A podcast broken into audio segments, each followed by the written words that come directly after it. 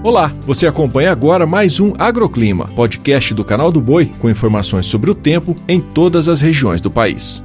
Olá, seja muito bem-vindo ao podcast do Agroclima. Eu sou Julia Marques e trago os destaques desta quinta-feira. Hoje a previsão indica muita chuva e temporais no sul de Mato Grosso do Sul. Em Dourados, por exemplo, a chuvarada até atrapalha momentaneamente a colheita da soja e milho e o plantio da segunda safra. Os acumulados ao longo desta semana devem gerar alagamentos e também transtornos. No Nordeste, pancadas mais isoladas são previstas entre Alagoas Alagoas e Sergipe, também leste e sul da Bahia. Já nas demais localidades, chuva e risco para raios e trovoadas, intercalando com períodos de melhoria. No norte, os temporais persistem entre Amazonas, Amapá, Pará, norte do Tocantins e de Rondônia, além, é claro, do sul de Roraima. Na maior parte da região, as pancadas intercalam com aberturas de sol, mas o céu fica nublado em Manaus e Belém. No sudeste, a passagem de uma frente fria aumenta a chuva e os temporais entre São Paulo, centro-sul de Minas Gerais e no estado do Rio de Janeiro. O dia promete ser bem abafado e com pancadas fortes. No Espírito Santo, a chuva é mais isolada e passageira na região de Belo Horizonte. Tem também aquelas pancadas típicas de verão. Em terras sulistas, previsão de tempo severo no noroeste do Paraná e tem temporais e chuva persistente. As instabilidades também persistem nas demais áreas do estado catarinense e paranaense. Tempo firme mesmo somente na fronteira oeste gaúcha.